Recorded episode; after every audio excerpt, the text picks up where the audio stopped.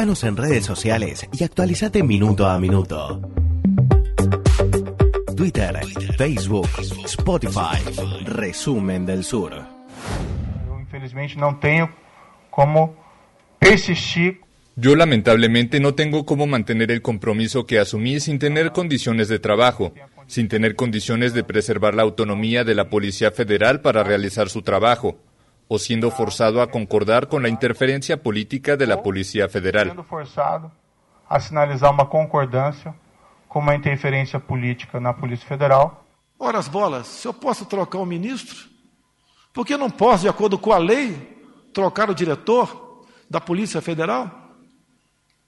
Eu não tenho que pedir autorização para ninguém para trocar o diretor ou qualquer um outro. Quase que exigir e implorar Sérgio Moro que apure quem mandou matar Jair Bolsonaro. A PF de Sérgio Moro mais se preocupou com Marielle do que com seu chefe supremo. Bien, 11 de la mañana, Sergio Moro, ex ministro de Justicia y Seguridad Pública de Brasil, dio una conferencia de prensa donde confirmó lo que se venía rumoreando eh, la semana, el día anterior, de una eventual salida a partir de una intención de cambiar un funcionario clave de su ministerio por parte de Bolsonaro. A las 5 de la tarde, Bolsonaro le respondió con una foto bastante importante de todo su gabinete eh, detrás de, bueno, sin distancia social, sin barbijo, un desastre. Pero bueno, al margen de Ya no importa. al margen no de eso, que es, eh, ese terrible, eh, pero que bueno, no, no fue algo que les preocupó. Solamente Guedes tenía, no sé si para ocultar su cara o para cuidarse del coronavirus, pero que Pablo Guedes eh, fue el único que tenía barbijo. Eh, Se lo veía, se lo veía al vicepresidente medio. eh, el lenguaje corporal era medio. Sí, a ver. La foto, la foto de primera instancia es una foto importante porque estaban todos. Militares, o la vistas, o el ala ideológica, eh, los evangelistas, eh, el- el- los liberales, todos. Estaban todos los ministros de Bolsonaro. Esa coalición de derecha que venimos describiendo Exactamente. hace, hace rato. Después si te metes un poquito más en el en cada uno y había como un lenguaje corporal, las miradas medios perdidas, ¿no? Es un gobierno que está atravesando una crisis muy fuerte. Pero bueno, vamos a poner un poco en contexto esto. Eh, primero, ¿qué fue lo que pasó? Básicamente. Lo que pasó es que Bolsonaro quiso cambiar a eh, Mauricio Vallejo. Mauricio un- era un hombre de confianza de Sergio Moro que estaba a cargo de la Dirección General de la Policía Federal. ¿Por qué? ¿Por qué quiere cambiar al director Bueno. general de la policía? Para los que no están tan al tanto de la realidad brasilera, hay que decir que la Policía Federal no solamente tiene la función, como puede ser en Argentina, eh, de ejercer acciones típicas de la policía, ¿no? Digamos, de, su despliegue en el país y demás, sino que además tiene un rol muy importante en lo que son investigaciones judiciales. Sin ir Ah. más lejos, la operación Lavallato que comandó Moro tuvo a la Policía Federal como eh, principal factor de investigación. Es como, digamos, eh, para nosotros que vemos eh, mucho cine norteamericano, es como una es como los US Marshals, como los eh, oficiales Claro. federales sí en Estados Unidos que encabezan investigaciones, un poco como el FBI también, que es como una policía federal. Exactamente. Eh, ahí está el punto. ¿Qué, ¿Qué es lo que hace que Bolsonaro quiera, y es lo que dijo Moro después en la conferencia de prensa, y aportó mensajes de WhatsApp a los medios, a, la red Globo? Ayer a la noche Moro dijo que tenía pruebas de lo que estaba diciendo. Eh, bueno, al fin tiene pruebas Moro para algo, pero bueno, este, se dejó, dejó las sensaciones. Guardó, y ahora tiene guardó- pruebas. guardó algunos WhatsApp. Sí, este, ya no, no habla pues, en función de su convicción, sino de las pruebas, eh, sino que dicen justamente y muestran cómo Bolsonaro quería cambiar eso. Hay algunas causas que Moro cajoneó durante todo este tiempo de ministro que involucra a su entorno más íntimo, a su entorno familiar, a sus hijos. Hay varios. Por ejemplo, eh, Flavio Bolsonaro y el vínculo que tiene con las milicias que asesinaron a Mariel Franco. Ahí hay una de las claves para entender por qué Bolsonaro quiere remover al director general de la Policía Federal. Después hay otros casos de malver- malversación de fondos, de bueno, de casos de corrupción que también estaban y, y que incluía a Eduardo Bolsonaro, a Carlos Bolsonaro, todos los hijos de Bolsonaro tienen algún problema eh, de ese tipo que cajoneados. algunas manchas. Claro, Bolsonaro lo que dijo es eh, que la causa de Mariel Franco está avanzando más rápido, no, lo están, no, no coinciden los familiares de- y los amigos de Martín Franco, ¿no? más de 700 días sin ninguna, sin ninguna novedad, eh, está avanzando más rápido que el intento de asesinato que tuvo Bolsonaro. Y eso fue lo que le facturó la conferencia de prensa. Dice, está mal que yo quiera, yo quiera saber quién, quién quiso matarme, quién, me- quién me mandó a matar, decía Bolsonaro. Un año de diferencia igual entre las dos, entre los dos hechos. Exactamente.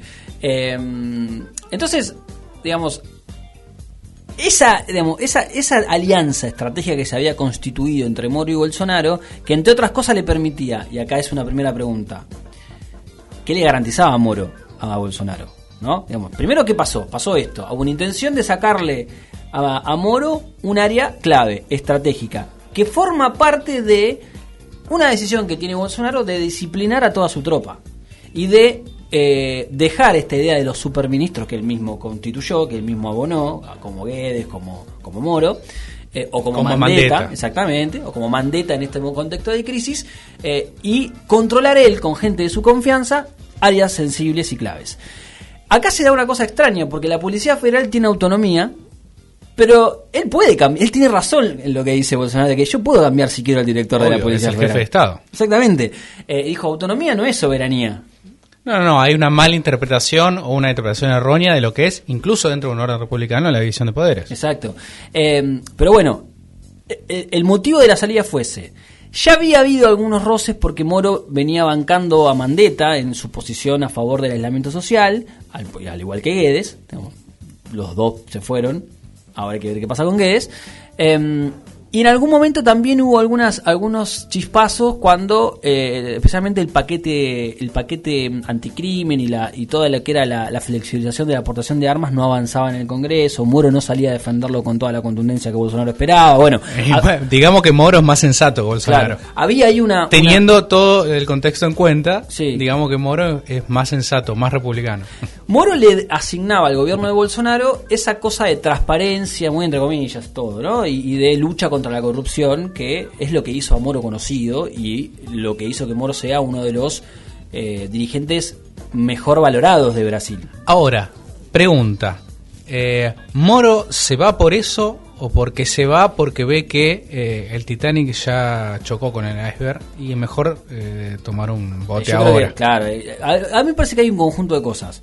Ese es uno, digamos, la, la escalada de la crisis, eh, y de hecho ya, si tenés WhatsApp guardados y demás, ya te las veías, ya estabas esperando el momento para irte, eh, que le estaban sacando poder, digamos, porque él puede ser un superministro eh, y construir una imagen paralelamente a la caída de la imagen de Bolsonaro, ¿no? Eso puede pasar, pero si a vos te sacan tus personas de confianza, y encima de eso, lo que denunció es eh, que le trucharon la firma. Eso es un delito, pero terrible, que puede generar, ser motivo de impeachment y de juicio político. Eh, y al mismo tiempo, Moro tiene motivaciones personales y ambiciones personales. Ahora, a fin de año, se eh, produce una vacante en el Supremo Tribunal Federal, en la Corte Suprema de Brasil. Moro quiere aspirar a una banca en la Corte Necesita que otro eh, esté en el gobierno. Claro, bueno, no es el candidato de Bolsonaro. Claro. Bolsonaro tiene a Marcelo Bretas, que es un juez federal de Río de Janeiro que es evangelista. Ese es el juez que pretende Bolsonaro poner en esta vacante. Eh, que se le abre al- al- a la Corte Suprema. Y por supuesto que al ser un dirigente con mucha presencia pública, el horizonte del 2022 para una eventual presidencial, candidatura presidencial, está. Digamos, todavía es un poco apresurado. U otra pero está. candidatura. Pero digamos, si él aspira o a una candidatura o al Supremo Tribunal y necesita que Bolsonaro no esté ahí, él se tiene que correr y, y otro tiene que, que estar eh, en esa jefatura. Yo digo, acá puede haber, esto estamos especulando, una concertación medio en las sombras a favor del, del impeachment en- a, a Bolsonaro. Si Moro tiene pruebas y se van acumulando pruebas, puede haber alguna idea de, bueno, sacamos al presidente y que asuma el vicepresidente. Claro. ¿Qué pasó? Eh, es la- lo primero que dijimos. ¿Qué, mm, qué le garantizaba a Moro? Eh, esto, el- eh, digamos, la imagen de un gobierno contra la corrupción, la idea de, bueno, el control relativo de una parte del Poder Judicial, de todo el esquema de Curitiba que reportaba directamente a Moro Que es lo que él quería. que es lo que él quería y que eso empezó a romperse cuando eh, la Corte Suprema empezó a tener mayor distancia de Bolsonaro y termina con la liberación de Lula, aunque eso es un golpe fuerte para todo el esquema de Moro. Eh, y ciertos vínculos con y esto muy relativo, por supuesto, eh, con los Estados Unidos. Moro tiene un vínculo con sectores de el gobierno de los Estados Unidos, que igualmente Bolsonaro lo tiene por otros lados también, digamos, no es que el, el nexo con Estados Unidos lo tiene, lo tiene con Moro. Y ahí está, vamos a la, otra pregunta más importante, ¿qué le puede pasar a Bolsonaro? ¿Cuáles son las consecuencias que puede llegar a generar la salida de Moro? Lo, lo más mínimo y básico es qué va a pasar con lo que es un electorado o una base de sustento de Bolsonaro, que es eh, especialmente la bajista, digamos, ¿no? buena parte del electorado de Bolsonaro que lo votó en el 2018 y que lo defiende, lo votó y lo defiende por haber sido el que se paró en contra de los, de los políticos corruptos, ¿no? Eh, entonces ahí que hay que ver qué pasa. Yo imagino corazones partidos. No, no, no, y digamos que en ese en ese lavallismo, lavajismo, Mm. la figura de modo de Moro es el capital simbólico que tiene Sí. el gobierno. Al irse Moro y al irse Moro criticando a los hijos de Bolsonaro, ahí medio que se hace eh, se cruje el bolsonarismo porque Bolsonaro estaría metiéndose en el poder judicial para salvar a sus hijos de algo Exacto. que cometieron, sí, de algún delito que cometieron. Exacto. O sea, ese eh, esa hecho, esa digamos esa mancha o esa sospecha puede de alguna manera esmerilar la figura de Bolsonaro. Exacto. Eh, de hecho, lo, inmediatamente después, o en realidad luego de la conferencia de prensa donde Moro dice esto, eh, y mientras Bolsonaro estaba hablando en su conferencia de prensa, eh, desmintiendo lo que dijo Moro, el- la Procuraduría General de la República le pidió a- al que era un, una- un estamento, Augusto Ara se llama el fiscal general, el procurador general, que era un estamento de la justicia que no venía jugando en contra de Bolsonaro. Digamos, hoy lo- lo- los que venían jugando más con más tensión era la- el Supremo Tribunal Federal. eh, le ordena o le pide, mejor dicho, al Supremo Tribunal que investigue los dichos de Moro. Entonces, inmediatamente la salida de Moro le puede generar más problemas con un sector del Poder Judicial que antes estaba bancando, digamos. Y podemos pensar que la crisis del coronavirus de alguna manera le hizo dar cuenta a, pongamos una metáfora, el Partido Judicial Sí. le hizo dar cuenta de que se había equivocado, Claro. de que había elegido eh, erróneamente a su candidato. De hecho, que salió a hablar, que salió de la, de la cueva, no sé, es del Tandalañón, que está- es también fiscal de, de Curitiba, que es el que eh, tenía los chats. El fiscal de Telegram, de. WhatsApp. El fiscal de Telegram con el que coordinaban con Moro estrategias en contra de, de Lula. Bueno, em, otro efecto, otra consecuencia, lo vimos ayer, caída de 10% de, lo, de la bolsa y eh, una, una corrida del dólar que eh, motivó, que tuvo, obligó al Banco Central a poner mil millones de dólares para frenarlo. O sea, estuvo, llegó a estar a 5,73, terminó creo que en 5,69. Digo, eso también son consecuencias directas de un tipo que si bien no es la, no es el representante de las élites empresariales, pero su salida eh, genera un nivel de eh, volatilidad que preocupa a los sectores más financieros económicos. Em, Cancillería salió, a Cancillería Argentina, salió a decir, bueno, todos los acuerdos de libre comercio que estábamos viendo en Sí, Mercosur, están todos suspendidos. eso, eso sí, eso es Se movió tema- rápido, dijo, Sí, bueno, Sí, eso es un tema que, que, bueno, ahora se nos vino encima de la agenda, Que- que pero po- podemos charlar. Pero que hay que, hay que charlar en algún momento más, en- más en profundidad. Eh, y después esto que decís, la idea de un impeachment que hace dos semanas decíamos que era difícil. Ahora los acontecimientos van muy rápido en Brasil. se va muy rápido, exactamente. No se puede, no se puede confirmar nada con contundencia. Puede decir, eh, se va a abrir un impeachment a Bolsonaro. No lo sabemos. No vamos a enterar tal vez el mismo momento en que Rodrigo Medio diga, vamos a abrir un juicio político. Y pues se van sumando muchas figuritas del otro lado. Pero tenés además- a Rodrigo Maya, tenés ahora a Sergio Moro, se van sumando. Sí, los gobernadores, Los gobernadores. eh, todo el espectro político opositor, digamos, de Ciro Gómez. No es solo el PT. No, no, es, es Ciro Gómez, Lula, Fernando Enrique Cardoso, Fernando Color de Melo, o sea, tenés a todo el espectro político Hasta opositor. color de melo, digamos. Sí. Cara de piedra. Realmente, senador. Senador Color de Melo. Eh, y acá, ayer Bolsonaro en la conferencia dijo algo que a mí me, pareció importante y muestra la el grado de debilidad en el que se encuentra. Más allá de mostrarse como un ejecutivo fuerte, necesita mostrar un ejecutivo fuerte, eh, dijo que tiene acuerdos en el Parlamento lo suficientemente, no lo dijo así, pero lo suficientemente importante como para bancar una eventual ofensiva que se venga. Y yo estuve averiguando Yo estuve averiguando. ¿Cuánto- cuántos números tiene claro? El poroteo, concretamente el poroteo. Y además agregar que lo que dijo Moro, si se comprueba, es un crimen de responsabilidad Es que viola, gravísimo. viola, y lo también lo busqué, eh, el artículo 85 de la Constitución Federal y la ley 1079 de- del Código Penal. Le trucharon la firma a un ministro. Es, Es, una, es totalmente, una mirá, locura. el- el- es interferir en la autonomía de la Policía Federal eh, constituye una evidencia de crimen de responsabilidad contra la probidad de la administración, el libre ejercicio de poderes y los derechos individuales. Eso solamente el intento de interferencia de la Policía Federal. ¿Truchar la firma? Eso no sé cuál es el, en qué encuadre legal tiene, pero está claro que tiene que tiene elementos para hacer un juicio político. Pero bueno, em, las, los, lo que se conoce como el bajo clero, como el centrado, que lo hemos hablado, son las fuerzas políticas mayoritarias en el Congreso que suelen negociar con los oficialismos. Me gusta la metáfora del bajo clero. Hay dentro, sí, hay, hay un sector dentro del central que, llama- que se lo denomina el bajo clero. Por diferentes motivos que, bueno, no vienen al caso. No sé, lo voy a buscar, pero me gusta la Sí, metáfora. se llama Bajo Clero, que son el Partido Progresista, el PTB, Solidaridachi y el eh, PSD. Son los, el centrado tiene, por ejemplo, al MDB, el Movimiento de la Democracia Brasilera, que es el partido de Temer. El partido de Temer. Digamos que es Un partido histórico de Brasil. Exactamente. Son 221 en total el bloque del centrado. Pero los apoyos que tendría Bolsonaro serían 103, que si sumás a Solidaridad, que no es eh, no está dentro del centrado, serían 134.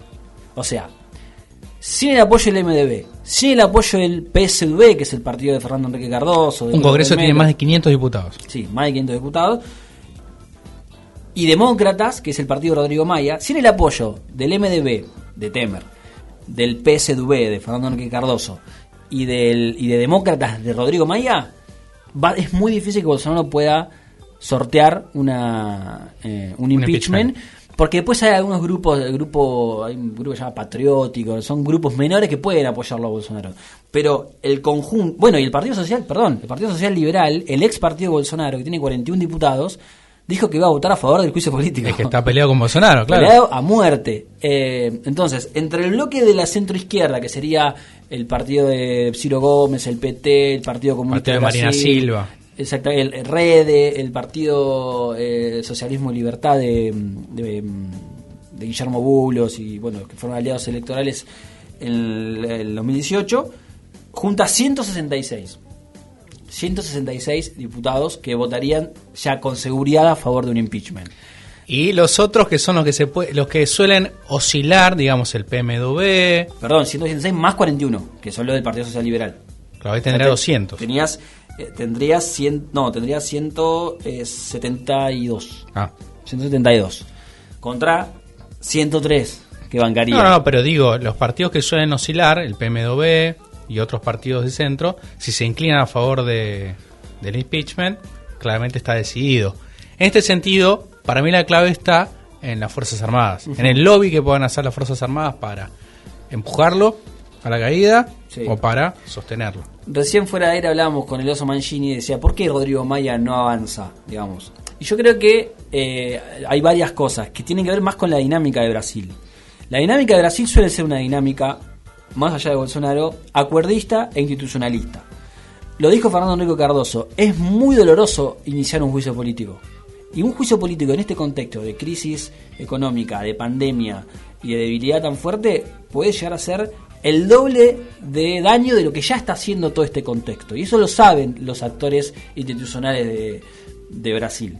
Entonces me parece que en parte Rodrigo Maya tiene esa, esa, esa certeza. Obviamente que si vos ¿Hasta tenés... cuándo dura? Exactamente. Mm. ¿Hasta cuándo puede durar? Digamos, si vos tenés cada vez Porque actores... ya se rompió con Dilma y se rompió, digamos, ya sabemos, cachivachescamente. Bueno, el impeachment de Dilma Rousseff, viéndolo años después, inclusive los propios sectores que apoyaron, confiesan, entienden, reconocen que fue le hizo un daño enorme a la, a la se economía y, la- y a la institucionalidad brasileña. Entonces, entrar de vuelta en esa dinámica... Viendo además las consecuencias, que es que un outsider completo, como Sí. Bolsonaro, haya llegado al Estado y que esté peleado con casi todos los gobernadores, que esté eh, cometiendo estas bravuconadas, esté pidiendo un alzamiento de las Fuerzas Armadas. Sí, ya los actores que participaron de ese impeachment ya deben estar sí, bastante arrepentidos. Sí, la, la, el- la Corte Suprema dándole 10 días a Maya para que defina qué va a hacer. Bueno, eh, por eso, la presión sobre Maya, que es quien tiene la llave, es cada vez más fuerte. Hay que ver cuánto, eh, eh, cuánto prima esta idea de, eh, bueno, hay que preservar la institucionalidad, banquemos todo lo que podamos, por lo menos hasta que pase esta tormenta y después vemos qué hacemos. Eh, y me parece que un segundo elemento es cuál va a ser el rol del ala militar. El ala ideológica salió a, a publicar Firme. en redes sociales que Maya era un conspirador golpista y que tenía un acuerdo con Moro y con Joao Doria. Y con China. Eh, hoy estuve, estuve repasando el Facebook, la página de Facebook de Olavo de Carvalho, el filósofo de cabecera de Bolsonaro, y es incendiario. O sea, si depende, si del ala ideológica dependiera, el Titanic se hunde, con Bolsonaro y con todos adentro.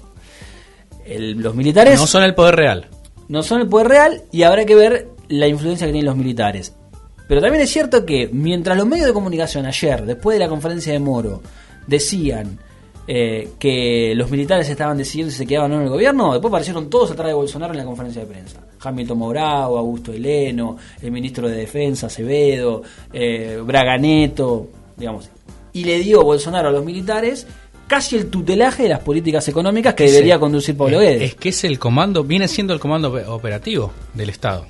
Ellos ya son el comando Sí, operativo del Estado. Es verdad, pero, pero me parece que todavía esta idea de la presidencia operacional que está, que está medio presente en nosotros no deja de ser, para mí sigue siendo falso, porque Bolsonaro, la decisión de Bolsonaro de sacar a Moro o de tensionar con Moro no tenía el apoyo de los militares y Bolsonaro lo Claro, hizo igual. Obvio, obvio. Bolsonaro tiene la manija. En esa manija se está quedando cada vez solo. Exacto. Hay que ver si las Fuerzas Armadas pasan de tener solamente este comando operacional a tener todo el, el poder del Estado. Porque además, y para ir cerrando, si vos querés acuerdos con estos 103 diputados para que te voten, tenés que darle algo. Y tenés que abrir el gobierno. Dilma lo hizo y no le sirvió para nada. Pero la lógica de la negociación, si vos querés, si no tenés si tu principal debilidad es que no tenés mayorías parlamentarias, porque sos un outsider y porque más Brasil y menos Brasilia, bueno, necesitas abrir el gobierno. Y es Si no, claramente una figura que no quiere abrir el gobierno, que lo está cerrando cada vez más. Exacto, este, pero los apoyos allí, eh, que además no se van, no van a ser apoyos públicos, sino van a votar, levantar la mano nomás, es muy endeble. Es muy endeble y en el medio de esto, más de 50.000 casos positivos de coronavirus. Ayer eh, se conocieron tres, más de 300 muertes, eh, hay más de 3.000 muertos eh, por coronavirus en Brasil. El eh, Río de Janeiro tiene los cuidados intensivos colapsados. San Pablo, ayer me decían, el municipio de Sao Paulo eh, está construyendo 13.000 tumbas porque tiene miedo de que se le colapsen las, las morgues, como pasó en Guayaquil, como pasó en Nueva York. Es un combo eh, explosivo, que habrá que ver en qué momento le explota en la cara a Jair eh, Bolsonaro. Guerra comercial, cambio climático, desarrollo sustentable. Todos los temas de la agenda global en Resumen del Sur. De 11 a 13 por 0223. Radio.